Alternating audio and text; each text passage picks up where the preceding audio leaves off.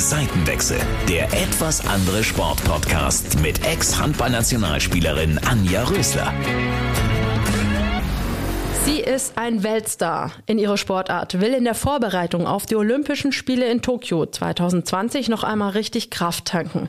Eigentlich will sie auf die Trauminsel Bali und dort zehn Tage Urlaub machen. Doch dann werden daraus 15 Monate, ein Karriereende und wie genau die Insel Bali die Degenfechterin zum Umdenken brachte, was sich dadurch alles in ihrem Leben veränderte und wie es ihr heute geht, darüber und noch vieles, vieles mehr spreche ich heute mit Monika Susanska.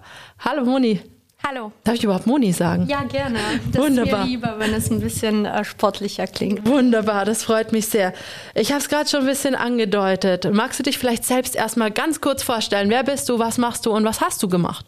Ja, ich bin mittlerweile ehemalige Sportlerin oder Leistungssportlerin, Fechterin und äh, war sehr lange in der Nationalmannschaft. Also mein Debüt war schon 2005 mein ganzes Leben eben vom Fechten geprägt und äh, wie du schon erwähnt hast, habe ich äh, die Sportart oder meine sportliche Karriere beendet.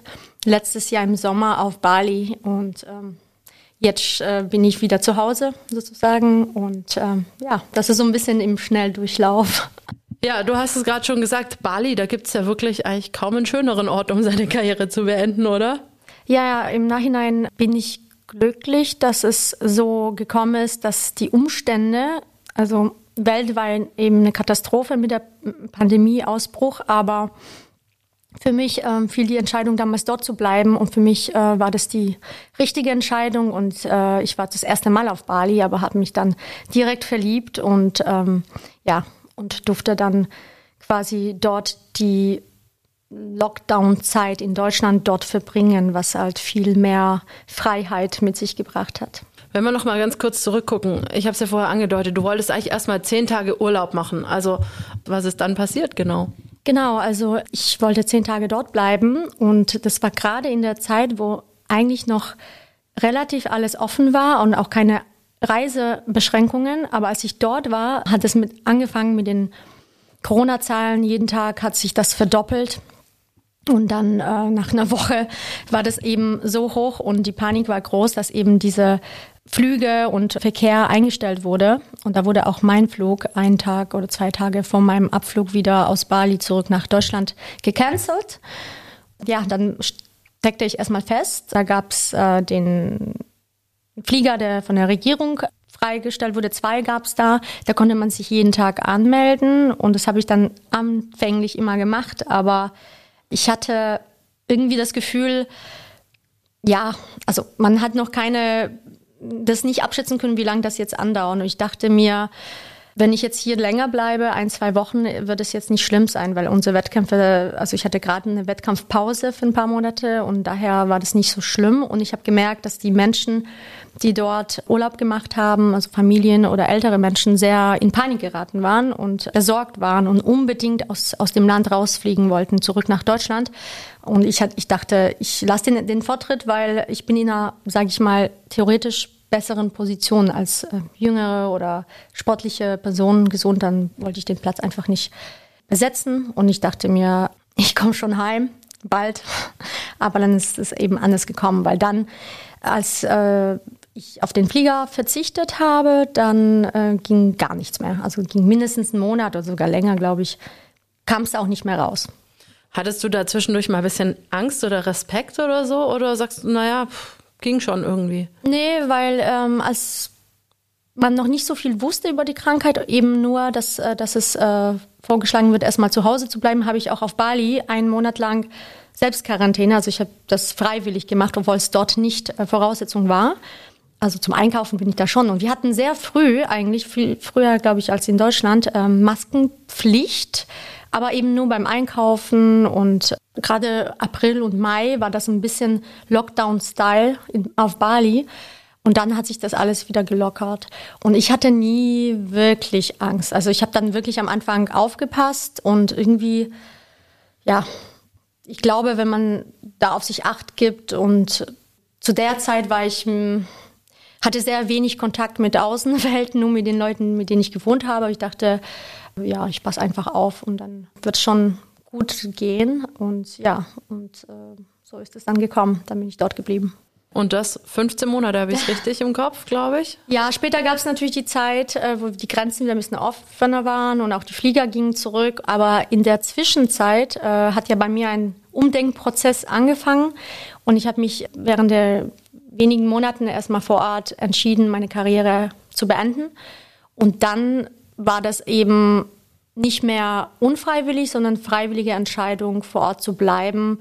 Ich habe auch natürlich mitgekriegt, äh, wie das hier in Deutschland sich entwickelt hat und wie das Leben bei mir vor Ort auf Bali ist. Und ich, hat, äh, ich war sehr dankbar dafür und habe dann gedacht, okay, jetzt kann ich die Zeit nutzen für mich und ich bleibe jetzt einfach erstmal hier und warte ab.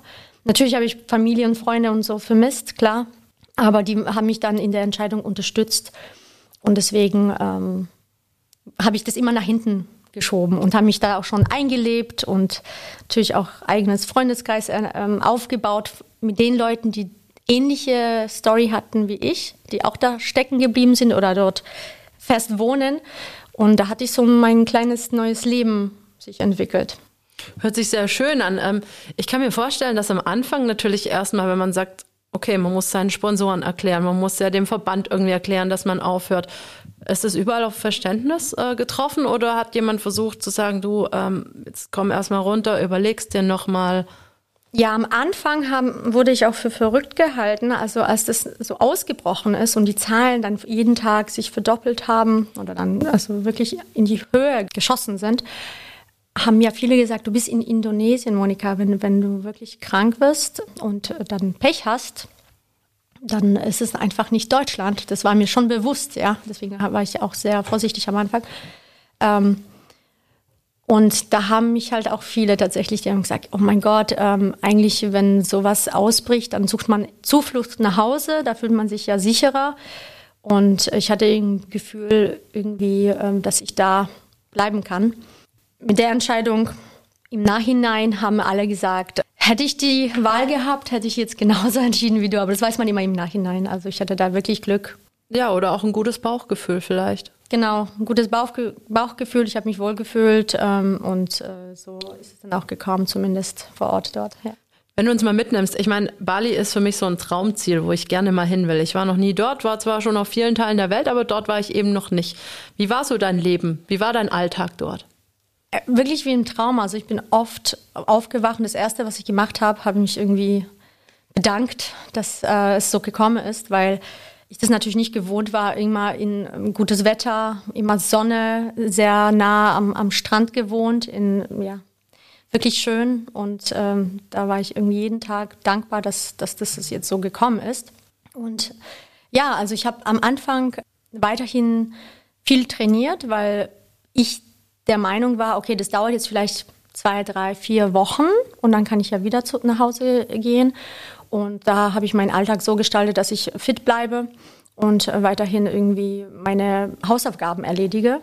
Und mit der Zeit, als ich dann entschieden habe, dass ich meine Sportart beende, hat sich das Leben völlig umgekrempelt. Also ich habe dann nicht mehr den Druck gehabt, äh, fit in Anführungszeichen fit zu bleiben für die Sportart, was sehr viel Arbeit ist, sondern einfach nur für mich. Ich konnte jetzt irgendwie meine Freizeit einteilen, wie ich möchte. Das war ganz ungewohnt. Also ich habe auch mich daran gewöhnen müssen, dass ich ja erstmal, okay, jetzt hast du deine Karriere beendet, jetzt mach mal erstmal Urlaub, was ich so lange nicht mehr so richtig frei hatte. Da, das musste ich, also da hat man immer irgendwie so ein schlechtes Gefühl, ist es die richtige Entscheidung? Also diese Phase hatte ich auch Angst vor der Zukunft und alles, was kommt, was wirst du jetzt machen, das hat ja alles ähm, eine Zeit gebraucht. Aber ja, aber ich habe dann wirklich immer mich wieder zurückgeholt und habe gedacht, ey, die Welt steht kopfüber und du bist hier. Sei dankbar und, und freu dich auch mal. Also genießt es auch. Und das habe ich dann gemacht. Und ich bin dann auf, ähm, ich war auch zum ersten Mal auf Bali und habe dann so da war das so, dass ähm, Tourismus da relativ nicht mehr stattgefunden hat, nur die Leute, die da fest saßen. Und deswegen war das für uns auch möglich zu reisen, was mir die Möglichkeit äh, gegeben hat, das Land kennenzulernen. Also ich äh, konnte dann Inselhopping machen. Wir hatten natürlich dann auch Tests uns alle äh, und alles und äh, Sicherheitsvorkehrungen, aber es war alles sehr locker. nicht so viele Leute unterwegs. Und da konnte ich Inseln sehen und, und äh, auch Sehenswürdigkeiten, wo normalerweise hunderte von Touristen dran stehen und anstehen. Und da war es jetzt einfach leer. Und das war einfach ähm, traumhaft. Und ich kann es gar nicht sagen, wie Bali sonst ist vor der Pandemie, weil jetzt war es halt relativ leer. Aber es, es, es gibt da ähm, einfach Orte, äh, Indonesien und auf Bali, die sind traumhaft. Kann man sich nur, wie auf den Bildern, die man sich dann so touristische Kataloge ansieht, ähm, so ist es dann. Kann man ja auch auf deinem Instagram-Profil sieht man auch ja. wirklich schöne Bilder von dir und auch von Bali vielleicht vor Ort. Also da hole ich mir sicherlich mal einen Tipp von dir ab, wenn ich mal nach Bali gehe. Hast du bestimmt ein paar Insider-Tipps, oder? Ja, ich kann mittlerweile, kenne ich mich da, ich fühle mich da sehr heimisch und äh, ich kann da sehr viele Tipps geben. Ich habe natürlich auch über Instagram das auch, auch gepostet, auch wenn ich weiß, dass viele Menschen hier, sage ich mal, eingeschlossen waren und vielleicht auch Neid hochkommt. Äh, aber ich wollte halt auch für das Land, das ja sehr von Tourismus abhängig ist und den Menschen, den Einheimischen, die waren eigentlich froh, dass ein paar dort festgesteckt haben, weil wir waren noch diejenigen, die noch irgendwie dort irgendwas genutzt haben, sei es Miete gezahlt oder Essen oder sonst irgendwelche Dienste genutzt, wo die Einheimischen auch ein bisschen Geld verdienen konnten, weil das war für die natürlich auch ein enormer Einbruch. Und ich habe das deswegen auch, um eben auch wieder Werbung machen für Bali, dass wenn dann wieder die Reisemöglichkeit besteht, dass die Leute da einfach wieder das auf dem Schirm haben und gerne hinkommen. Hattest du, du hast es gerade schon ein bisschen angesprochen, auch mit Neidern, äh, hattest du Kritiker? Ja, ein paar oder, aber grundsätzlich habe ich wenn ich mal eine Zeit lang eben nicht aktiv war, dann habe ich eben mehr Nachrichten bekommen, wo die Leute, hey, poste mal wieder, weil es wenigstens hat man von was zu träumen. Äh, wenigstens wird man daran erinnert, dass die Welt schon mal gut war und es wieder gut wird. Und, und äh, das ist so auch Ablenkung gewesen, schöne Bilder zu sehen. Und das hat mich dann auch immer motiviert. Ich gesagt, ich zeige einfach so, wie es ist. Ich bin da. Ich, ähm, Im Großen und Ganzen Unglück hatte ich jetzt immer das Glück, dort festzustecken oder konnte dort bleiben. Und ähm, da habe hab ich mehr eher Zuspruch bekommen, dass, dass ich das einfach teile, damit die Leute einfach auch mal wieder was zu, ja, von was zu träumen haben. Und ähm, ja, deswegen hat es auch Spaß gemacht. Ja, das glaube ich. Also hat man dir auf jeden Fall angesehen. Jetzt, ja, haben wir viel über Bali gesprochen und so. Es, war das teuer, das Leben für dich? Ich meine, das eine Jahr, wie, wie hast du dich finanziert? Wie hast du das gemacht? Gut, ich war sehr viele Jahre nicht wirklich so richtig im Urlaub. Da konnte ich einiges einsparen. Aber auf Bali ist es so, dass du eigentlich, du kannst sehr günstig leben und du kannst auch natürlich sehr viel Geld ausgeben. Das ist eine breite Spanne. Grundsätzlich war das so, dass die Mieten ein bisschen günstiger waren als jetzt nicht Pandemiezeit, weil die natürlich um die Leute, die noch da waren, gekämpft haben, dass, dass man da unterkommt. Deswegen, also von den Preisen her war das so, als würde ich jetzt zum Beispiel jetzt in Deutschland eine Wohnung anmieten und wenn man sich dann mit ein paar Leuten zusammengetan hat, konnte man da wirklich eine Villa mit, mit Pool haben. Also vom Standard her hatten wir auch immer relativ Glück. Ich habe da Freunde, die dort vor Ort schon leben. Deswegen am Anfang war ich bei denen untergekommen. Später habe ich selber was angemietet mit Freunden. Also da konnte man eben nach oben ist immer alles offen, aber wenn jetzt jemand günstiger, dann kann man findet man auch immer was. Also auch vom Essen her ist grundsätzlich ein Tick günstiger. Aber die Preise, da hast du auch die Wahl. Isst du jetzt Nasi Goreng jeden Tag für einen Euro oder gehst du ins Restaurant, dann sind die Preise günstiger als in Deutschland, aber auch nicht so günstig. Also wie gesagt, man kann das so ein bisschen kontrollieren da. Ja. Aber ich finde halt schon der Luxus, alleine mal jeden Abend am Strand zu spazieren, war für mich schon sehr viel Luxus, ja. Was, und, die, und die Freizeit, die ich auf einmal genießen konnte, musste ich auch erstmal erlernen. Und es war für mich ein, ja, wirklich ein Luxus, mal so viel Freizeit zu haben. Muss ich sagen, als ich aufgehört habe, habe ich auch gedacht, okay, was mache ich jetzt mit meiner Zeit? Aber irgendwie ist sie dann doch weg. Ja, also am Anfang sind sehr viele Emotionen da und was mache ich da und so schlechtes Gewissen, ich kann doch jetzt gar nichts machen, weil man das gar nicht gewohnt ist. Aber für mich war das sehr wichtig, glaube ich, auch mental, dass ich mal richtig aus diesem Hamsterrad rausgekommen bin und aus diesem Druckdenken, also äh, wirklich so viele Jahre nur irgendwelchen Punkten und Qualifikationen hinterhergerannt und es war so die Priorität immer im, im Leistungsdruck.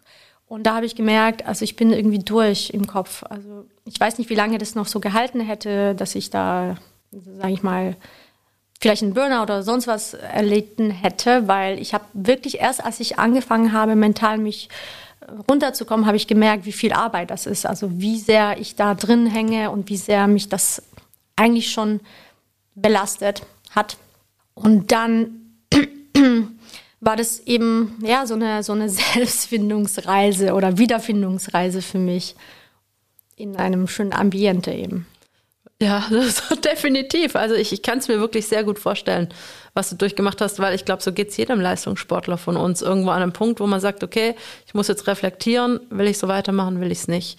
Wie schwer war das für dich dann schlussendlich, so eine Entscheidung zu fällen, zu sagen, okay, jetzt bin ich doch fertig? Weil ich sag mal, so wie ich hatte wie soll ich schreiben, beschreiben?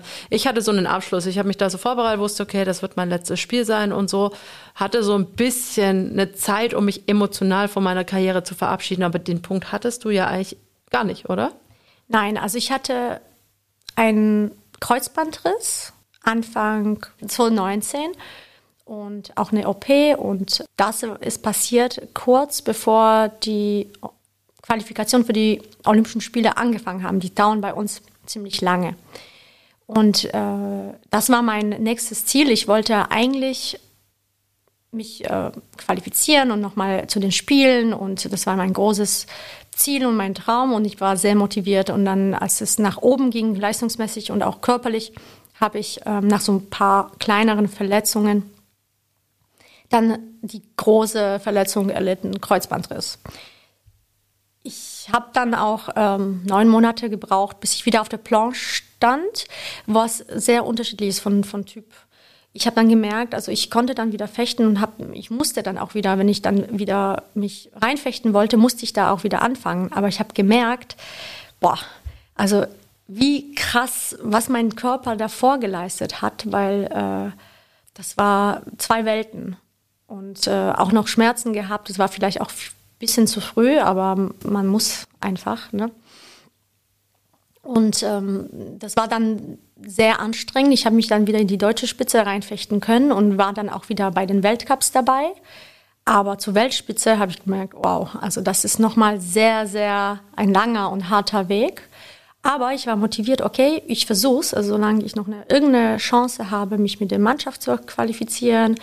Äh, da gab es nochmal eine, eine Möglichkeit, dann gebe ich alles. Und deswegen bin ich ja, deswegen nach dieser, nach diesem Weg nach der Verletzung in die deutsche Spitze und dann Weltcup-Niveau, dass man da teilnehmen darf, habe ich diese kurze Pause gebraucht, um, deswegen bin ich nach Bali, um wieder ein bisschen Energie, weil es war sehr, sehr anstrengend, mental vor allem auch und körperlich. Ja, und dort habe ich das alles Revue passieren lassen und habe äh, auch ja, da, da wird einem auch wirklich bewusst während der Verletzungszeit, wie fragil man eigentlich ist, also wie schnell alles vorbei sein kann, wofür du gearbeitet hast, gerade als Sportler. Du bist darauf angewiesen, dann hast du eine Verletzung und dann bist du raus. Und das Revue passieren lassen, dann meine Perspektive in Perspektive gesetzt, eben, okay, was, äh, pff, äh, was muss ich jetzt alles nochmal leisten, um irgendwie da eine Chance zu haben? Wie ist es, wenn dann nochmal was bricht? Weil so ganz, äh, jetzt mittlerweile spüre ich gar nichts mehr. Jetzt hat sich das komplett ausgeheilt. Aber zu der Zeit war das noch so, ja, also ich hatte schon gespürt, das ist noch nicht so ganz ready. Was passiert, wenn es mir nochmal passiert? Wie wäre das, wenn ich, und das war so ein Prozess. Ich habe dann mir viele Situationen vorgestellt und habe dann eigentlich mir gewünscht, dass ich selber den Zeitpunkt wählen darf, wann ich die Karriere beende weil es sehr schmerzhaft ist, wenn man so rausgerissen wird durch Verletzung zum Beispiel. Dann habe ich auch, das mit der Pandemie hat sich dann immer mehr entwickelt und, und die Turniere wurden dann immer viele Monate nach hinten verschoben. Auch mit Olympia stand dann auch auf einmal in, der Luft und habe ich gedacht, jetzt wird bestimmt mindestens ein Jahr verschoben oder vielleicht sogar abgesagt. Was bedeutet das jetzt für meine Karriere? Kann ich mich dann wieder nochmal vier Jahre, also diese ganzen Szenarien sind durch den Kopf gegangen. Und dann kam irgendwann nach ja eben zwei Monaten, drei Monaten rumdenken. So, ja, was wäre eigentlich, wenn ich die Karriere jetzt beenden würde? Ich glaube, ein Freund aus Bali hat gesagt, Moni, bleib doch einfach hier. Ich so, oh Gott, das kann ich doch gar nicht. Und er so, warum nicht? Und dann habe ich mir gedacht, ja, warum eigentlich nicht? Was würde, was sind die Konsequenzen? Dann wusste ich, okay, mein Vertrag läuft sowieso aus und dann müsste man den ja verlängern, wenn ich weitermache oder darum kämpfen, dass er verlängert wird. Und nach einer, nach dieser Phase Verletzung und so weiter ist auch nicht einfach. Und dann habe ich mir das vorgestellt, immer erstmal so ausgemalt, welche Konsequenzen das hätte. Und so irgendwann habe ich gespürt, ich glaube, das könnte der richtige Zeitpunkt sein. Und ich glaube, dass hier auf Bali mit, mit der Umgebung komme ich vielleicht besser damit klar. Also bis man das dann akzeptiert und bis man das, bis sich das verfestigt hat und ähm, die Entscheidung dann einfach auch umgesetzt wird, dass es nicht das schlechteste Umfeld wäre hier, als dann im gewohnten Umfeld, ja. Und so hat sich das herauskristallisiert. Und als ich das äh, für mich erst entschieden habe, habe ich trotzdem eine Zeit gebraucht, um das in die Öffentlichkeit zu tragen. Ich musste erstmal da mit der Entscheidung selber klarkommen und ich habe auch äh, den Deutschen Fechterbund informiert und äh, und dadurch, dass ich schon eine Zeit lang dort war, haben die das ja auch so, ja, vielleicht auch gewusst, vielleicht das band sich so an, ja. Sonst wäre ich, hätte ich ja direkt zurückkommen müssen irgendwie. Oder soweit, sobald es möglich war. Genau. Aber sobald ich mich dann äh, rechtfertigen musste, habe ich gesagt, also ich äh, werde aufhören. Und dann in die Öffentlichkeit bin dann nochmal, glaube ich, zwei Monate später gegangen, wo sich das alles schon emotional gelegt hatte. Genau. Das glaube ich. Und, und wie geht's dir jetzt damit? Ja, also ich bin der Meinung, das war auf jeden Fall die richtige Entscheidung. Es ist nicht einfach, weil das Leben, kennst du auch als Sportler, das ist für einen wirklich das Leben. Und äh, wenn man dann den Schritt rauswagt, dann ist man erstmal so blank da, steht da und muss sich erstmal was Neues aufbauen. Und ähm, aber man muss halt irgendwann den Schritt auch wagen und mit dieser Entscheidung einfach auch dahinter stehen. Und ähm, ja, und ich bin jetzt eigentlich glücklich darüber, gerade so wie es sich entwickelt hat mit meinem Körper, äh, wie ich, dass ich das auch dort machen konnte, dass ich den Zeitpunkt jetzt selber tatsächlich gewählt habe also jetzt bin ich auch sehr neugierig und, und gespannt, wie sich das Leben entwickelt und ohne dem Sport oder aktiv als Sportlerin. Aber irgendwie freue ich mich darauf. Ja, mit Sicherheit, das wird super cool, kann ich dir jetzt schon sagen. Also, wenn ich jetzt zurückblicke, ich kann ja. mir nicht mehr vorstellen, wie ich so ein Leben führen konnte als Leistungssportler. Ich weiß nicht, ob du das jetzt auch schon empfindest, aber allein dieses zweimal trainieren und ich habe ähm, bin jetzt ein Ticken älter, als ich aufgehört habe. Also es ist ja bei mir schon ein paar Jahre her, mein Karriereende. Ich habe es ein bisschen früher entschieden. Ich habe es, glaube ich, mit 32 entschieden. Und ich, ja, mir hat alles wehgetan. Ja. Also die Gelenke haben wehgetan. Ich bin manchmal aus dem Bett gerollt wie so eine Rentnerin. Hab das gedacht, war normal, dass man Schmerzen hat, gell? Ja, und jetzt wache ich auf und habe einfach keine Schmerzen. Und weiß es, weiß nicht, es hört sich vielleicht doof an, wenn man so kurz vor den 40 sagt, hey, wow, geil, ich freue mich ja. aufs Aufstehen, weil es nicht wehtut. Ja. Ja, ja, also das mit den Schmerzen, äh, ja, das ist sehr angenehm, dass man nicht irgendwie Muskelkater und Gelenkschmerzen nach dem Wettkampf. Also ich habe ja, ich kann mich erinnern, das war eigentlich krass und es war für mich normal, dass, dass ich nachts ab und zu vor Schmerzen nicht schlafen konnte, oder manchmal auch geheult habe, weil es so weh tat, äh, wenn der Wettkampf so lang ging. Und oh, ja, also und sich immer wieder überwinden, immer über die Grenze hinaus, auch mental. Das ist halt einfach du kennst es ja in Deutschland, ja, da kriegt man auch nicht wirklich die Anerkennung für den ganzen, für die ganze Arbeit, die man, die dahinter steckt. Nur wenn man dann ganz oben steht. Aber das kann man nicht immer. aber die Arbeit ist die gleiche. Deswegen, also ein ganz anderes Leben. Also ich, äh, Bali, ich habe ich hab jeden Morgen gedacht, äh, träume ich oder ist es jetzt meine Wirklichkeit gerade? Also ich habe da ein komplett neues Leben kennengelernt und auch andere Denkweisen. Das genieße ich ja immer noch. Also ich bin trotzdem glücklich für meine Zeit als Sportlerin. Also das habe ich geliebt. Ich liebe die Sportart nach wie vor. Zu der Zeit war das Leben auch äh, richtig so und ich habe das auch geliebt. Wir hatten ja viele Reisen. Ich habe sehr viel mitgenommen. Das hat mich auch zu dem gemacht, was ich bin. Und ähm, dafür bin ich auch sehr dankbar. Aber das äh, neue Leben ist, bringt auch sehr viele Vorteile mit sich. Ich finde es ganz interessant, was du sagst, auch so diese Denkweise. Was, was würdest du sagen, hat sich so ganz grundlegend in deiner Denkweise geändert, was du jetzt vielleicht in dem einen Jahr gelernt hast?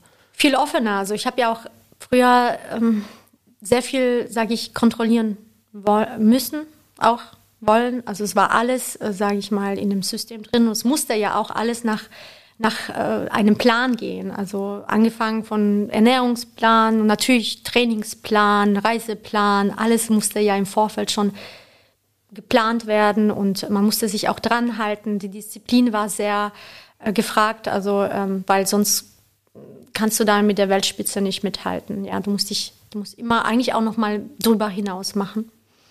Und äh, jetzt habe ich auch durch auch äh, Schicksalsschläge oder halt auch wie das Leben so gekommen ist und auch durch diese abrupte Änderung, ähm, die Karriere zu beenden, ja, dass man das Leben nicht komplett immer durchplanen kann und dass es auch nicht immer so läuft, wie man sich vorstellt. Also das hat man ja auch mit der Pandemie auch gemerkt, dass das auf einmal von außen irgendwas passiert, was du gar nicht kontrollieren kannst und dann musst du damit umgehen. Und trotzdem darfst du da nicht irgendwie zerbrechen, weil es passiert ja immer wieder was, ja. Und das habe ich gelernt, da wirklich flexibler zu sein, also auch mal zu akzeptieren, dass es nicht so läuft, äh, wie, wie man sich das geplant hat und vorgestellt hat, sondern das annehmen und vielleicht noch die Ziele vielleicht nicht unbedingt ändern, wenn die noch passen zu der Zeit, aber vielleicht auch andere Wege sich anschauen, nicht alles so, durch mit der Brechstange irgendwie mehr, weiter und mehr und dann funktioniert das schon und äh, sondern ein bisschen freier im Kopf und vielleicht auch die Prioritäten auch geändert und irgendwie macht mich das auch jetzt glücklicher und alles ein bisschen in Relation setzen. Also auch nicht mehr so, wenn irgendwas nicht funktioniert, so festhalten, sondern wirklich mal weiteren Blick haben für alles. Ja. Ist es so ein Tipp von dir, alles vielleicht immer in eine gewisse Relation setzen? Ja, auf jeden Fall. Klar, es, es gibt, äh, habe ich jetzt auch erlebt, Schicksalsschläge, die tun sehr weh und da muss man auch durch, aber ich finde, das Leben geht immer weiter und man muss, man sollte wieder dran, selber dran arbeiten, wieder glücklich werden zu können. Und deswegen muss man alles in Relation setzen. Man darf nicht vergessen, was alles noch gut ist egal wie schlecht die Situation gerade ist, da hat man vielleicht noch immer noch gute Freunde oder Familie, die einen auffangen oder doch noch irgendwie Möglichkeiten. Und ich finde, das darf man nie vergessen, egal wie schwierig die Situation ist, weil es nützt einem nicht, wenn man sich nur runterzieht und dann, ja, was hat man dann für, für, für Lebensfreude oder Motivation? Also man muss immer was finden, wofür es sich lohnt, wieder aufzustehen und, und auf die Beine zu kommen, sozusagen. Da sagst du was sehr Wahres und sehr Wichtiges auch, wie ich finde. Du hast gerade Schicksalsschläge angesprochen. Wenn man dich in, auf Social Media verfolgt, weiß ich jetzt natürlich, wovon du sprichst. Magst du unsere Hörer, die dich vielleicht noch gar nicht kennen, auch ein bisschen mitnehmen, was, was dich jetzt in den letzten Wochen sehr bewegt hat? In meinem totalen Glück auf Bali, wo ich auch zu mir gefunden hatte und ähm, mich da ein bisschen aus, äh, entspannen konnte, habe ich mich auch verliebt und äh, wurde dann unverhofft, also einfach ungeplant äh, schwanger, was erstmal schockierend war, aber ich habe die Nachricht äh, angenommen und habe mir gedacht, so, also jetzt wäre auch vielleicht auch die Zeit. Also so, Bali hat mir quasi jetzt mein Bali Belly in einem positiven Sinne geschenkt. Und ja, und ich habe mir gedacht, ja, das wird jetzt meine neue Aufgabe. Ich freue mich drauf. Und äh, habe dann leider mein Baby im fünften Monat verlieren müssen, was sehr, sehr schwierig war. Das war vor einigen Wochen jetzt, aber ja, da braucht man schon so ein bisschen Zeit, um wieder, also man war schon in, dem, in Gedanken, hat sich vorbereitet für das nochmal ganz andere neue Leben. Hat sich dann als Mutter, hat man, äh, je länger man schwanger ist, glaube ich, oder jeder geht damit anders um, entwickelt man auch eine Bindung. Und wenn dann plötzlich das aus welchem Grund auch immer wenn man das Baby verliert, dann, dann ändert sich nochmal ja auch alles. Und dann ist man erstmal wirklich in der Trauer äh, und äh, muss sich dann wieder aufrappeln und muss sich dann wieder auch wieder nach vorne schauen. Ich hatte hm, diese Phase trotzdem angenommen und ich habe gedacht, klar, man fragt sich, warum passiert das mir und es wäre doch jetzt perfekt. Aber dann ist es so gekommen und ich habe das äh, mitgeteilt auch auf den Social Media, weil viele Menschen wussten schon, ich bin schwanger und jeden Tag nachgefragt und es tut dann auch weh, wenn du immer erklären musst, dass es nicht mehr so ist. Dann habe ich aber auch gemerkt, dass es mir geholfen hat, mich mitzuteilen, dass sich sehr viele gemeldet haben, die auf welche auch Art, auch Weise auch immer auch ihr Baby verloren haben, manche sogar mehrmals so in der früheren Zeit, aber was auch nicht einfacher ist, wenn man sich zum Beispiel ein Baby sehr wünscht. Oder ja, ganz viele Schicksalsschläge und das, das Austauschen hat mir zum Beispiel persönlich auch geholfen, dazu das zu spüren, so man ist ja auch nicht allein, es passiert auch anderen, es geht auch weiter und ähm, genau und deswegen fand ich das auch wieder gut, dass, dass, dass die anderen Menschen auch gesehen haben, Moni hatte jetzt hier ein Traumleben auf Bali, aber wird dann auch nicht vom Schicksalsschlag verschont. Es kann jeden immer treffen und äh, ich fand es wichtig, dass man, dass ich den Weg, der mir geholfen hat, besser damit umzugehen, sich zu öffnen, mit Menschen darüber zu sprechen, vielleicht die das gleiche Schicksal hatten oder auch mit anderen Menschen. Also ich habe da auch tatsächlich andere Hilfe gesucht, um damit klarzukommen. Genau, und das, das war auch meine Botschaft, dass, dass, äh, weil ich auch gemerkt habe, viele haben gesagt, ich habe das Baby schon vor sieben Jahren verloren und ich leide immer noch drunter. Und es ist schade, wenn man, wenn man da in so eine Depression oder das dann verdrängt vielleicht und das kommt dann immer in Situationen natürlich wieder hoch und zieht einen nochmal runter. Und man irgendwann muss man damit abschließen. Man muss es ja nicht vergessen und diese Trauerphase hat man, aber man muss ja wieder irgendwie glücklich werden können. Das hat ja jeder verdient. Und ja, und das war so meine Botschaft und die äh, trage ich weiter nach, nach vorne, weil ich glaube, das ist der richtige Weg. Und genau, und da will ich auch andere unterstützen. Können sich mal gerne bei mir melden und austauschen wie gesagt, also geteiltes Leid fand ich dann tatsächlich in dem Moment wieder halbes Leid. Also habe ich so erfahren. Ja, das ist total schön, dass du deine Erfahrungen auch teilst und da auch anderen vielleicht ein bisschen Mut machst, die in der Situation stecken. Und wie geht's dir jetzt?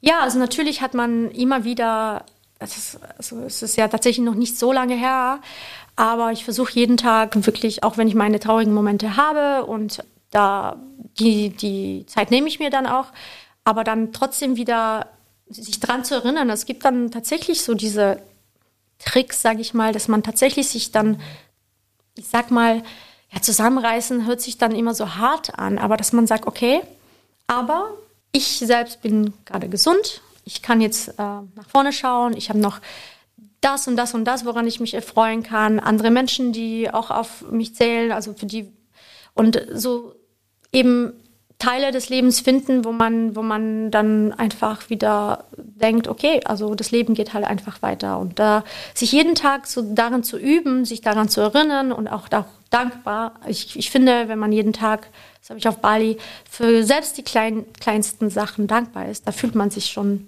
wirklich besser wieder im Leben. Also dass man sich da nicht in dieses Tief reinversetzt, sondern immer wieder neu findet, ja ich merke, dass es mir immer besser geht. Und ich kann damit immer mehr umgehen. Und es gibt natürlich Fragen, da fragt man sich, woran hat es dann letztendlich, warum hat sich das so entwickelt? Aber letztendlich gibt es manchmal gar keine Antworten oder vielleicht später irgendwann. Ich weiß es nicht. Aber das äh, sollte einen nicht äh, aufhalten und wieder versuchen, glücklich zu werden. Du wirkst sehr ausgeglichen, sehr reflektiert und so weiter und siehst wirklich blendend gut aus, muss ich jetzt mal sagen. oh mein Gott. Weil wirklich. Obwohl ich äh, wirklich, also in der Zeit, also das kann viele vielleicht nachvollziehen, hat man auch nicht so viel Hunger gehabt. Also da, aber jetzt langsam versuche ich auch natürlich, hilft es auch nicht nur psychisch, also das habe ich auch, das wusste ich schon vom Sport her, dass das Mentale und das Physische ähm, sehr zusammenhängt. Also kannst durch, wenn du dich nicht, sag mal, pflegst physisch, da kann es auch mental sich widerspiegeln oder auch andersrum. Und deswegen ist auch mein Weg jetzt eher natürlich mental daran zu arbeiten, aber auch wirklich wieder mit Sport anfangen, auch wenn es eine Kleinigkeit ist und mich irgendwie dann auch was zu finden, wo ich in Bewegung bleibe. Ich glaube, wenn, wenn, wenn ich äh, mich selbst auch pflege und äh, dann, dann hilft es auf beiden Ebenen. Ich finde, das sollte in Balance bleiben. Dann hat man bessere Chancen, da schneller aus, aus einem Tief rauszukommen. Definitiv, also kann ich nur bestätigen. Also und auch was du gesagt hast mit, man muss sich auch mal selber irgendwie in den Hintern treten oder mal am Riemen reißen und zusammenreißen, so hast du es gesagt. Das hatte ich auch schon öfter, dass ich mal in einem Loch war und gesagt habe, so, man braucht diese Phase, wo man sich bemitleidet. Also ist meine Erfahrung. Die braucht man einfach und irgendwann muss man sich aber auch selber am Kragen schnappen und sagen, so, und jetzt gucke ich weiter. Ja, also wirklich die Balance, weil natürlich Trauerphase braucht man. Wenn man jemanden verloren hat, äh, so jetzt vielleicht ähm, gibt es verschiedene Gründe, warum man in der Trauer ist, aber das ist sehr gefährlich, dass man dann in diesem Rad drin nach unten ist. Und da kann man sich Hilfe holen, aber ganz wichtig ist, dass man selbst das aufbaut, dass man selbst diese Kraft aufbringt, um, um diese Schritte wieder aus dieser Spirale nach unten, nach oben kommt, diese Selbstheilung irgendwie aktiviert. Das ist, glaube ich, sehr, sehr wichtig. Auf jeden Fall. Wenn wir jetzt ein bisschen auf ein anderes Thema gehen, ich hoffe, das ist für dich okay. Ja, gerne. Wenn wir so ein bisschen nach vorne schauen, was würdest du sagen, wenn wir einfach, wir haben noch gar nicht über deinen Sport geredet, obwohl es so ein faszinierender ja. Sport ist. Ich muss dazu sagen, in der Olympia-Vorbereitung auf, jetzt muss ich überlegen, Peking 2008, ja. waren wir in Tauberbischofsheim und mussten als Ausgleich mal fechten. Ja. Und da habe ich das erste Mal so eine Montur angehabt und das mitten im Sommer natürlich. Ähm, das ist ganz schön warm. Ja. Also, wenn man jetzt nur in kurze Hosen und Trikot gewohnt da ist. Da braucht man keinen Saunagang danach. Äh, nein, gar nicht. Vielleicht sollte ich das jetzt zum Abschwitzen mal ja, anziehen. Ja. Nein, aber was würdest du sagen, ist so das Faszinierende am Fechten? Das Faszinierende am Fechten ist, für mich war das, äh, ich, ich, als Kind habe ich getanzt und das äh, fand ich, dachte ich, das ist meine Sportart. Dann habe ich, dann kamen wir nach Deutschland und ich habe angefangen mit dem Fechten und das ist im Grunde, hat mich das auch sehr an Tanzen erinnert. Das ist so ein bisschen Tänzeln mit dem Gegner. Aber das Dynamische dran fand ich, dass das Unberechenbare, dass du dann selbst noch so eine Kampfsportart ausüben kannst. Und da kam so ein bisschen mein Naturell durch, so die Kreativität, also nicht diese Abfolge von nur von, von, von Schritten, sage ich mal, wo ich Tanzen nach wie vor super schön finde und toll finde. Aber das hat mich dann am Fechten fasziniert, dass man da aus so einem Rhythmus heraus auf einmal irgendwie ausbrechen kann und dann was, was eine Aktion starten kann und dieses Gefühl dann äh, einen Treffer zu setzen und dann auch mal einen Schrei rauszulassen, das hat mir immer dann so Spaß gemacht. Ich finde, es ist eine sehr elegante Sportart äh, mit sehr viel Tradition, aber mittlerweile auch sehr modern. Und ähm, ja, das ist so eine Mischung aus, sage ich mal, Kunst und Kampfsport. Und das hat mich immer sehr dran äh, fasziniert. Ich fand auch sehr schön, dass, äh, weil ich jetzt von der Größe her, ich bin Degenfechterin, Fechterin, und die Fechter im Degen sind eigentlich sehr hoch, äh, groß gewachsen. Das liegt daran, dass die Trefferfläche ein gesamter Körper ist und du mit äh, einer äh, ja, Reichweite einfach einen Vorteil hast. Und das, ich bin eigentlich viel zu klein fürs Degenfechten, aber ich fand das toll. Vielleicht mal mit ein bisschen mehr Arbeit und mehr Mut oder Geschick. Trotzdem aber technisch zum Beispiel diese großen Fechter, ja, wie so David gegen Goliath ausspielen konntest. Und das hat mich dann auch immer so sehr gereizt, das dann zu schaffen, weil mh, mm, da habe ich in meiner Sportart sehr viel eben, ach, du bist doch viel zu klein für, für Degenfechten und ja, und dann irgendwie war das immer mein Ansporn zu beweisen, ja, aber ich habe es dann trotzdem in die Weltspitze geschafft und, äh, und das war für mich so der Reiz und das Faszinierende, dass es halt auch geht. Mit Technik, mit Schnelligkeit, mit Präzision kannst du quasi die sage ich mal in Anführungszeichen, Defizite, die man körperlich vielleicht nicht äh, mithält mit, mit den Gegnern, äh, ausgleicht. Und das fand ich auch faszinierend, dass es geht. Ich meine, ich habe ja jetzt gesehen, wie groß du bist. Wir sind uns gegenübergestanden, aber wie groß bist du denn? So 1,62, 63, ja. Und die Fechter im Degenfechter sind ja die Mädels auch. Da geht es da schon um die 2 Meter oder 1,80, so normal. Okay, wow, das ist natürlich eine Reichweite. Also Normalerweise ist die Spannweite, ja, wenn man die Arme so ausbreitet, ja. so hoch wie oder so lang wie eigentlich die Körpergröße. Genau. So, im, im, Prinzip, also so habe ich das damals gelernt als Faustregel. Bei, ja. bei mir war es auch immer so, für meine Position war ich eigentlich auch zu klein, aber ich war halt schnell damals, ich konnte hochspringen und so und ja. geht nicht, gibt's nicht. Also, ja, genau. und ich hatte zum Glück auch Trainer, die das auch so gesehen haben und gesagt haben, ah, die Kleine darf trotzdem da spielen. so ungefähr. Ja, ja ich, ich auch was man mit Willensstärke so alles schaffen kann, ist dann schon schön. Auch vielleicht eine Botschaft an die kleinen Degenfechterinnen da draußen, hey. Also ich habe mit Florettfechten angefangen, da hätte ich eigentlich die perfekte Größe, weil die Trefferfläche eingeschränkt ist. Aber ähm, mir hatte Degenfechten einfach irgendwann mal mehr Spaß gemacht und ich wollte mir das, das nicht wegnehmen, nur weil ich dann vielleicht schwierigen Weg hätte, wenn ich da Erfolg haben möchte. Und äh, ich bin dann nach meinem Herzen gegangen und mit Willensstärke eben kann man tatsächlich ja, man hört es ja immer wieder und es ist so abgeschlossen, ja, du musst es richtig wollen, aber es ist tatsächlich so, weil man dann Grenzen überwindet, die, ähm, die, die gibt, das gibt einem nochmal so einen extra Kick. Auf jeden Fall, also gebe ich dir total recht. Ja, wenn man es dann schafft, dann tut es irgendwie doppelt gut. Ja, genau. Wunderbar. An deinem Namen hört man es ja, du, du hast keinen deutschstämmigen klassischen mhm. Namen. Ihr, ihr, seid aus Polen äh, eingewandert und du hast dann auch die deutsche Staatsbürgerschaft angenommen, ja. nehme ich an, damit du auch für die deutsche Nationalmannschaft starten kannst. Dein Papa war, glaube ich, dein Trainer, wenn ich es richtig gesehen habe. Genau, also es war das Fechten war so eine Art Integration durch den Sport, was ich eigentlich sehr schön finde. Und ich finde, das ist ein sehr guter Weg, weil ich kam so als Elfjährige nach Deutschland und äh, da spricht man die Sprache noch nicht so gut und also es kann man ja auch in der Schule nicht glänzen sozusagen. Und ähm, wenn man dann in einer Sportart ist, äh, dann teilt man also mit den anderen Kindern, die dann auch im Verein sind. Zumindest schon mal hat man eine Gemeinsamkeit. Also das ist schon mal der Spaß an der gleichen Sportart, was schon mal verbindet und schon mal irgendwie ähm, ja die Barrieren überwindet, die man dann hat. Und ich fand es auch eine, eine ja, da hatte ich auch Talent mitgebracht und da konnte ich auch so ein bisschen auch ja, gesehen werden, sage ich mal so, weil sonst versteckt man sich. Man, man, man will ja eher nicht auffallen. Man, ja, und ich fand es eine sehr, sehr gute Art und Weise, in die Gesellschaft hier integriert zu werden. Zusätzlich ist man nach der Schule, versteckt man sich nicht zu Hause, sondern ist dann tatsächlich äh, unter anderen Gleichgesinnten. Dann, ähm, ja, dann lernt man auch die Sprache schneller kennen. So war das bei mir. So hat sich das entwickelt. Ja, über den Sport. Also gerade durch den Kontakt mit Kindern bei, bei Gleichgesinnten und Spaß haben, ähm, wurde ich dann schneller quasi integriert. Also es war, ist meine Meinung. Mm, und ich bin echt froh drüber. Und dann habe ich mich in die Sportart äh, verliebt. Und so also hat sich das dann entwickelt. Genau, so war der, der, Weg, der Einstieg quasi in diese Sportart. Aber dein Papa war auch Degenfechter, oder? Genau.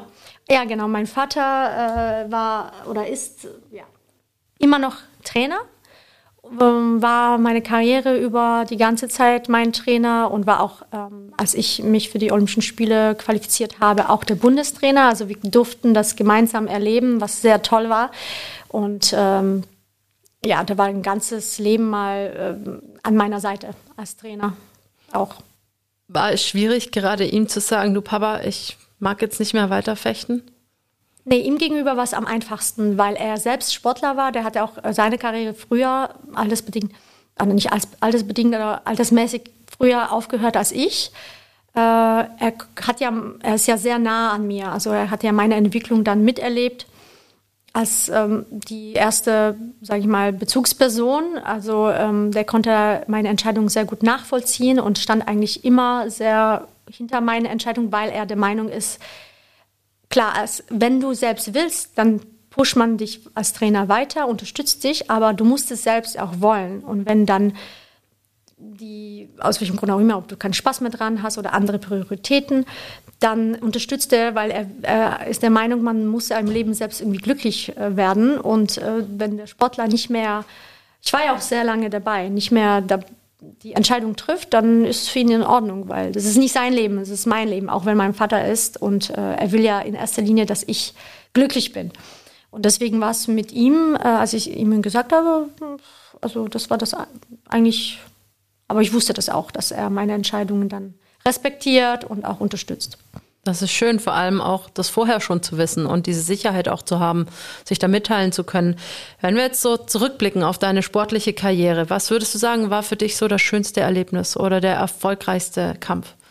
Ja, es gibt sehr viele. Mittlerweile kann ich mich an sehr viel erinnern. Ich muss ja echt sagen, direkt nach Karriereende äh, da war ich so überflutet mit Erinnerungen und, und äh, auf einmal habe ich das ja auch sehr vermisst und so weiter. Und jetzt konnte ich das mit der Zeit so sortieren und ich kann mich an immer mehr er erinnern. und bin auch sehr dankbar für, für das Leben, wie ich das hatte, mit sehr vielen Reisen, sehr vielen Einblicken, so viele, ich war ja 14 Mal auf Kuba, alleine wegen dem Fechten und so weiter. Äh, deswegen ist es sehr schwer. Natürlich, die Olympischen Spiele ist ja was ganz Besonderes. Also wir hatten eine schwere Qualifikation damals, es war mein dritter Anlauf. Äh, die zwei vorher äh, habe ich knapp verpasst. Entweder wurde ich nicht nominiert, obwohl ich äh, auf der Rangliste quasi den Platz hatte, oder ich war ich wegen einem Platz habe es verpasst oder so. Und dann äh, jetzt äh, in Rio hatte ich ein angebrochenes auch. Also wir haben uns nicht mit der Mannschaft qualifiziert, aber wir waren sehr angeschlagen, ähm, verletzungsbedingt. Deswegen war London sehr besonders für mich, weil es war schon immer mein Traum. Und wie gesagt, vorher, es hat mir keiner zugetraut, ja, dass ich das jemals schaffe. Und äh, deswegen war das sehr besonders für mich, äh, das geschafft zu haben. Ja, dann die ganzen WM-Medaillen, die wir mit der Mannschaft auch gewonnen haben, das ist immer, also, wie ich vorher gesagt habe, geteiltes Leid, halbes Leid, aber geteiltes Glück ist dann wieder doppeltes oder drei, vierfaches Glück, äh, wenn man sich mit anderen freuen kann. Ist irgendwie auch ein anderes Gefühl. Also es potenziert sich das Glück das irgendwie. Das potenziert sich, das äh, wissen die Mannschaftssportarten. Ähm, Sportler viel mehr, wie schön das ist, so einfach das als Gruppe geschafft zu haben und dann eben gemeinsam sich darüber zu freuen und nicht nur Gegner zu haben, die dann nicht gewonnen haben. Ja, und äh, also in einem Team ist es einfach schöner. Und äh, da gibt es halt auch, ja, die Medaillen, die man gewonnen hat oder einzelne Kämpfe, die man gegen Angstgegner dann doch irgendwann mal die Lösung hatte und dann irgendwo im 64er K.O. doch geschlagen hat und sich gefühlt hat, als hätte man das Turnier gewonnen, auch wenn man den nächsten Kampf gleich hoch verloren hat. Es war dann egal. Hauptsache, man hat den einen dann mal endlich überwunden. So kleine persönliche Siege gefeiert. Ähm, ja, also kann ich mich fast gar nicht entscheiden. Natürlich, Olympische Spiele ist halt das A und O.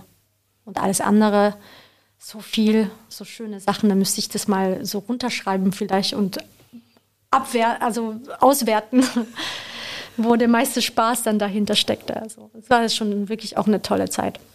Ja, doch. Also man nimmt ganz viel mit und, und ich habe im Nachhinein auch teilweise auch mit meiner mit meinem Gast oder meiner Gästin von der letzten Sendung, das war die Anna Lörper, eine Handballerin, mit der ich auch zusammen Nationalmannschaft gespielt habe. Wir haben beide festgestellt, dass die zweiten Plätze lernt man erst viel später zu schätzen. Ja. Also ja. ich bin an einem Punkt, wo ich sagen kann, ja, ich freue mich jetzt über die zweiten genau. Plätze, weil ich meine immerhin zweitbeste. Ja. Also das ist ja schon sehr viel wert, aber in der Karriere selber kann man es nicht schätzen. Nein, vor allem wenn man noch so viele Ziele hat und dann aussteigt, dann denkt man, ah, ich habe doch nicht das alles geschafft, was ich mir vorgenommen habe, weil die Träume und Ziele sind immer viel, viel größer. Außer man schafft es dann tatsächlich dreimal Olympiasieger zu werden und fünfmal Weltmeister. Aber das ähm, habe ich nicht. Aber ja, wie du sagst, also im Nachhinein denke denk ich mir, okay, jetzt irgendwie, jetzt kommt der Stolz, was man dann eigentlich mit dem, was man mitgebracht hat, was man draus gemacht hat ich war so noch so ähm, hungrig oder weil, weil noch, noch so Sachen gefehlt haben in meiner Karriere. Aber mittlerweile habe ich damit Frieden geschlossen.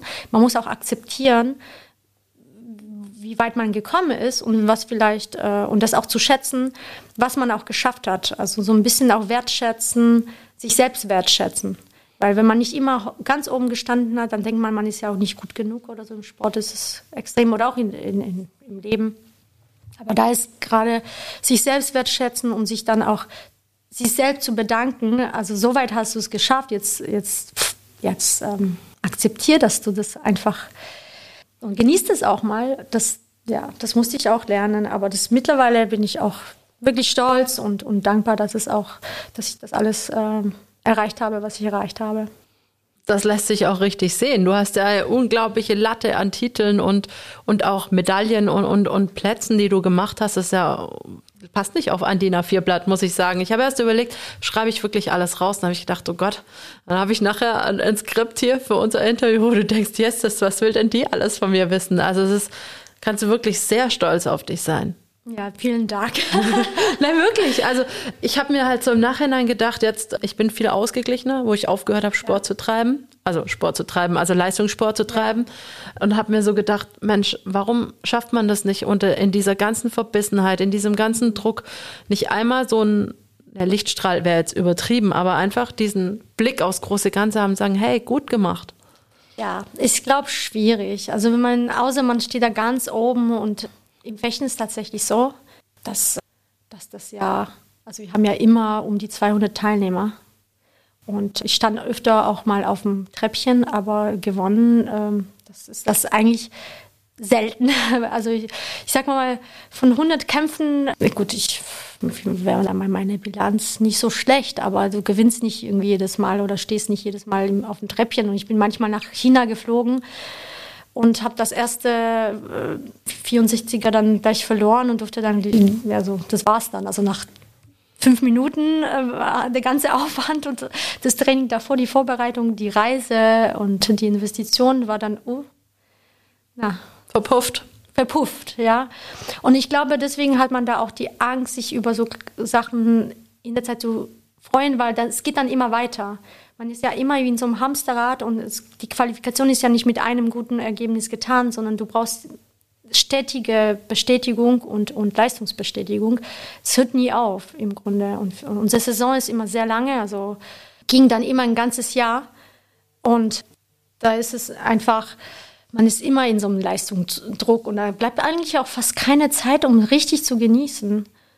Und ich habe gelernt, ganz jung, als ich meinen ersten Weltcup-Sieg hatte, und ich habe mich, ich kam mir vor wie so der King und zwei Wochen später hatte ich wieder einen Wettkampf und ich war dann immer noch in meiner Euphorie und da habe ich so richtig auf die Dings gekriegt und war dann gleich wieder draußen. Das hat mich so schnell wieder auf den Boden gesagt. Okay, Moni, nicht zu sehr, also irgendwie hat mich das so geprägt, nicht zu, zu sehr freuen, nicht zu sehr ausruhen, weitermachen. Du musst immer irgendwie, die Konkurrenz schläft nicht und ja, das ist so irgendwie so drin in einem. Ich glaube, man darf sich nicht so richtig ausruhen. Man hat nicht die Zeit eigentlich. Ja, das ist, glaube ich, der größte Faktor. Also was ich jetzt festgestellt habe, man hat nicht die Zeit. Selbst so ein Sieg, da hast du so viel Druck und so viel Druck gestanden. Ich weiß noch, als ich das erste Mal deutsche Meisterin wurde, das war so ein Riesendruck. Und dann hat man dieses Riesenziel, was man sich als, keine Ahnung, fünf, sechs, sieben, achtjährige oder zehnjährige ausgemalt hat, wie das dann mal ist. Das genießt man vielleicht zwei Sekunden gefühlt und dann fällt dieser Druck ab, dann kommt die Leere und dann geht schon wieder weiter. Ja, und dann ist der Druck, äh, nächstes Mal musst du ja mindestens noch, noch höher mal, äh, genau. gewinnen, weil wenn du dein Zweiter bist, dann so, also der, der Druck steigt permanent. Ja. Je mehr Erfolg du hast, je mehr Druck du hast. Und deswegen ist es so schwierig, sich in der Zeit länger darüber zu freuen als eben ein paar Sekunden auf dem Treppchen. Ja, das ist schon richtig. Also, wie gesagt, ähm, ich finde, du kannst sehr stolz auf dich sein und das mit Fug und Recht dich freuen. Und es ist schön, dass wir uns jetzt auf unsere Erfolge so ein bisschen, zumindest wir zwei, uns sonnen können. Ja, genau, in den Erinnerungen. genau. Nee, das ist äh, wirklich äh, auch ein schönes Gefühl, was es einem gibt, ja. weil auch so, als ich erst mal auf, als ich aufgehört habe und so die erste Zeit danach, hatte ich so das Gefühl, okay, wow, man gerät so schnell in Vergessenheit. Also im. Sport ist nichts vergänglicher ist als im Sport. Also einen Tag bist du, wie du sagst, der King und am nächsten Tag watscht dich jemand ab. Ja, und dann bist du eigentlich ähm, schon ausgetauscht und ja. dann hat man dich ähm, direkt vergessen. Ja, also und, damit muss man dann halt einfach irgendwann mal, okay, sowas. Deswegen muss man für sich das halt behalten und sich selbst wertschätzen, ja. Absolut. Du machst ja jetzt im Moment nichts im, im, Fechtsport. Kannst du dir einen Weg dahin zurück vorstellen, ob als Trainerin, als Beraterin oder ich, ich weiß es nicht. Also wenn ich so hab, ja genau in der Pandemie hatte ich tatsächlich also nur äh, als also zur Unterstützung jetzt nicht sage ich mal beruflich, aber da habe ich zum Beispiel auch gemerkt, dass ich gerne dem Nachwuchs viel mitgebe. Also ähm, jetzt äh, ich hatte Kontakt mit verschiedenen Vereinen weltweit, also aus Spanien zum Beispiel, ähm, wo ich dann Zoom-Calls mit den äh, Kindern hatte, um die zu motivieren, weil es natürlich viele Wett äh, viele ähm, hatten ja kein Training, kein, kein Training. Wettkampf. und ich glaube, das ist ganz schlimm für die Kinder, die sich nicht austoben können. Und ich glaube, die äh, Konsequenzen wird man dann erst in der Zukunft sehen, hoffentlich äh, nicht so krass, aber ich glaube schon, dass es auf die Psyche ja nicht so gut für die Psyche war, für die Entwicklung der Kinder. Und da hatten, äh, da habe ich gemerkt, es macht mir auch Spaß, denen einfach auf dem Weg zu, was zu mitzugeben aus meiner Erfahrung und vielleicht das, was ich selbst später gelernt habe oder durch Erfahrung gelernt habe, denen schon im Vorfeld mitzugeben. Eben im Leistungssport zum Beispiel. Und da kann ich mir vorstellen, dass ich äh, weiterhin da gerne andere unterstützen würde. Ich habe ja, Früher habe ich auch immer gerne auch nebenbei vielleicht Incentives gegeben für Unternehmen. Das vielleicht kann ich das in der Zukunft, weil das hat mir Spaß gemacht, einfach Fechten Leuten zu zeigen, dass die mal dann in die Montur schlüpfen und merken, das ist voll anstrengend. ja, allein nur dieses Stehen. Also fand ich, also vielleicht fassen wir es einfach mal zusammen. Man hat ähm, eine Hose an, man hat Schuhe an, Socken, Fecht, äh, Hose, äh, Fecht, äh, Unterziehweste, die Frauen noch einen Brustschutz. Dann hat man noch eine Fechtjacke, Handschuhe und natürlich noch die Maske an. Also man ist halt komplett voller Montur. Ich glaube, das Einzige, was nicht bedeckt ist, ist die nicht fechtende Hand. Also die Hand, die nicht äh, den Degen zum Beispiel in der Hand hält, die ist dann frei. Aber sonst ist man komplett. Und wenn man sich dann auch hin und her bewegt und angegriffen wird und der Stress dann kommt, dann schwitzt man ganz schnell schnell. Und man ist eigentlich äh, permanent in, in ja, ich, mir fällt jetzt nicht der Fachbegriff ein, aber ein bisschen in den Knien. Und das geht ja dann schon auch ein bisschen auf die Oberschenkel, wenn man so ein bisschen in der genau, Auslage genau, ist. Oberschenkel, weil äh, ein bisschen in den Knien, deswegen, weil du dich halt, äh, du hast einen Richtungswechsel die ganze Zeit. Musst dich schnell bewegen, genau. Genau, auf der Planche, äh, die Breite ist ja 1,5 äh, Meter bis 2 und die Fechtbahn ist 14 Meter lang.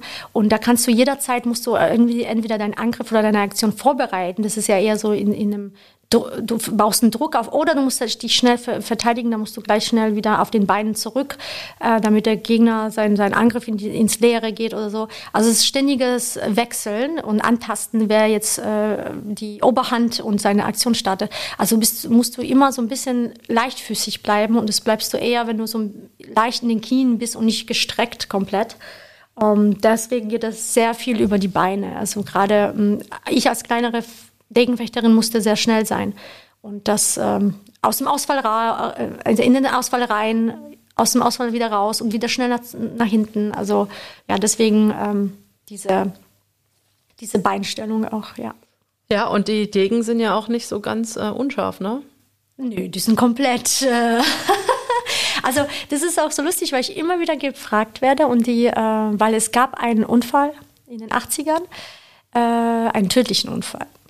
Und damals, muss ich dazu sagen, äh, war die, die Fechtausrüstung komplett anders. Also man hat nur Baumwolle getragen und äh, die, die Degen waren zum Beispiel aus, äh, oder Florett, was mit dem Florett damals passiert ist, äh, aus Federstahl.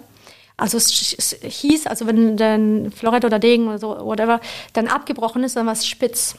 Und es konnte dann durch die Baumwolle dann gehen. Mittlerweile, also nach dem Unfall, äh, wurde ein, ein, ein äh, das war Mitte der 80er Jahre in Rom bei der WM, wurde ein, ein Profiteam aus der ganzen Welt zusammengestellt, wie man das Fechten so sicher macht wie möglich. Und durchgesetzt haben nach, ähm, was bis jetzt Bestand ist, weil es einfach so gut ist und funktioniert. Ist. Ja. ja, funktioniert. Äh, Maragin-Klingen, die brechen, wenn die brechen, die sind viel bestand, äh, beständiger, aber wenn die mal brechen, dann stumpf, steht stumpf, also so sieht es dann aus. Also ich, ich kann es dir jetzt hier zeigen. Das ja, ist immer und am Ring sieht man es. Ja. Und ansonsten die Klamotten sind aus Kevlar-Gewebe, also wie äh, kugelsichere Weste nur ohne Metall. Äh, also da kann nichts, ist auch nie wieder was passiert. Das Einzige, was man äh, davon tragen kann, wie wenn man sich selbst halt eben was bricht oder, aber es kann überall passieren. Das kannst du, wenn du deine Treppen ausrutscht. Und mittlerweile zählt Fechten zu der sichersten Sportarten der Welt. Also es ist wie Tennis oder so. Kannst, du kannst dich immer verletzen, ja. Du kannst umknicken oder was weiß ich. Aber jetzt nicht durch, durch durchs äh, Material. Durchs Material, genau. Ja, nee, also es ist schon spannend. Also Handball ist ja eher einer, ein gefährlicher Sport im Prinzip. Ähm, viele, viele schlimme auch Verletzungen davontragen. Aber ja, ich da habt ihr mehr auch Körperkontakt, wenn ihr da drauf fliegt. Ja, das finde ich auch krass. Also. Ja, also ich glaube, ich hatte acht Nasenbeinbrüche in meiner oh Karriere. Mein Gott, also nee. Passiert. Also wie gesagt, ich denke, jeder Sport hat so seine Vor- und Nachteile ja. und am Ende muss man seiner Leidenschaft nachgehen. Und ja. da denkt man nicht so über das Risiko nach. Vielleicht später, wenn man Mutter ist, dann schon. Ja. Da wünscht man sich dann Oder ein anderes. Wenn man so ein Kreuzbandriss hinter sich hat, dann ja. auch nochmal. Dann auch, aber da ist es zu spät. Da warst du ja schon lang gefangen von der Liebe zu dem Sport. Ja, genau. Es hat lange genug gehalten, genau. Ich denke auch. Du hast gerade schon deinen Schmuck angesprochen. Also du, du hast ja schönen Schmuck. Ich habe gelesen, du hast den selber designt und immer angelehnt natürlich an den Sport. Ja, das ist, ist schon einige Jahre her, wo ich die Idee hatte. Also die Idee habe ich schon 100 Jahre eigentlich. Aber bis man dann in Action tritt, dann dauert das. Äh, ja, ich habe das in erster Linie für mich gemacht, weil äh, ich das vermisst hatte, dass äh, ich irgendwas von meiner Sportart, was mich daran erinnert, an mir trage. Es gab halt so gotisch angehauchte Schwerter, die man sich um den Hals. Das fand ich irgendwie, hat es nicht so zu mir gepasst. Und ich hatte die Idee einfach, weil ich äh, künstlerisch schon immer, das war so mein Ausgleich zum Sport. Ich habe dann so gebrochene Degen gesammelt, wollte mal eine Lampe draus machen. Okay. Aber dann habe ich gedacht, sieht doch irgendwie cool aus. Mir hat es fasziniert, dass gerade ein Degen, wenn er bricht, dann so eine herzförmige Form annimmt. Ich wusste das gar nicht. Ja, das ist das- spannend, was du erzählst. Ja, und ich fand es so schön, ja, dann so eine Kampfwaffe bricht und dann hat so ein, Her so ein Herz im Querschnitt und ich fand es irgendwie cool und schön und dann habe ich zu einem Goldschmied gesagt, ich möchte so mein Armgelenk und eigentlich auch um meinen Ring und so entstand die Idee und das habe ich dann in erster Linie für mich gemacht und dann wurde ich immer wieder darauf angesprochen, weil es irgendwie anders aussieht. Das Herz sieht irgendwie anders aus. Die Formen habe ich auch noch nie so gesehen im Schmuckbereich. Und dann habe ich äh, das erstmal für ein paar Freunde gemacht und dann immer mehr drauf ange, aber auch so in der Bahn drauf angesprochen worden. Hey, du hast einen schönen Ring, welche, welches Label ist das? Und ich so, äh, gar keins. Meins? Mein, meins vielleicht so. Ähm, ja, und immer wieder darauf angesprochen worden. habe ich gedacht, oh krass. So. Und dann habe ich dann mehr, also immer schon beschränkt äh, produziert, weil man muss ja alles vorfinanzieren und man weiß dann letztendlich nicht, wie viele es dann toll finden und dann tatsächlich abkaufen, damit sich das auch gelohnt hat oder man nicht nur in Kosten gerät.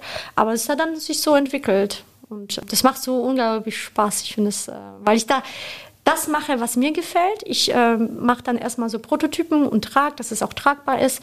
Ich konnte auch nicht die Ursprungsidee war wirklich den gebrochenen Degen zu nehmen, so recycelmäßig, aber da wäre die Kosten und das umweltschädlichere viel größer gewesen, das so zu erwärmen und so dran zu arbeiten, als dass man nur die Form nimmt, die Idee und das halt quasi in, in, in Neu macht. Edelmetall, ja genau. Und äh, so ist es, hat sich das entwickelt und Edelmetall trägt sich auch schöner an der Haut wie, wie andere Metalle. Ja, und so ist es so Schritt für Schritt einfach aus einem Hobby, teurem Hobby. und äh, ich freue mich, dass sich das, äh, dass das, ja, das. Wie heißt denn das? Mo Six. Also es ist auch, weil Six ist angelehnt an die sechste Parade. Das war meine Lieblingsparade. Es war so ein Fantasiename. Ich hatte auch More Sense, aber es war eher so ein bisschen massagemäßig, wo ich gegoogelt habe. Man muss ja mal gucken, was noch frei ist. Ne? Und das hat sich immer so ja, dynamisch und eigentlich habe ich gedacht, ist eigentlich egal. Leute gewöhnen sich ja an, es muss irgendwie zu mir passen. Und Mo ähm, ist angelehnt an Monika von meinem Namen oder auch, auch an Mer. Six, say, die Nummer 6 habe ich auch gegoogelt, hat immer nur positive, also ich sage auch Sexualität oder ähm, so die, die Female-Attraktivität oder auch Kreativität fand ich auch gute Assoziationen. So bin ich an den Namen dann. Ja, sehr schön.